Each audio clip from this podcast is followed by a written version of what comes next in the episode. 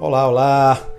Passando para deixar uma pequena cápsula de reflexão para que você possa cada vez mais entender e absorver a ideia de que o que vai sim ser determinante cada vez mais no processo de perda de gordura será sim as alterações metabólicas proporcionadas através de um exercício bem feito, através de um exercício intenso ou seja, é como você faz e não o quanto você faz.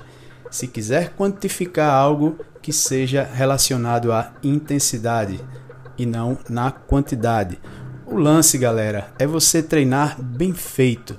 Os estudos estão mostrando que treinos de até 11 minutos proporcionam perdas consideráveis de gordura corporal.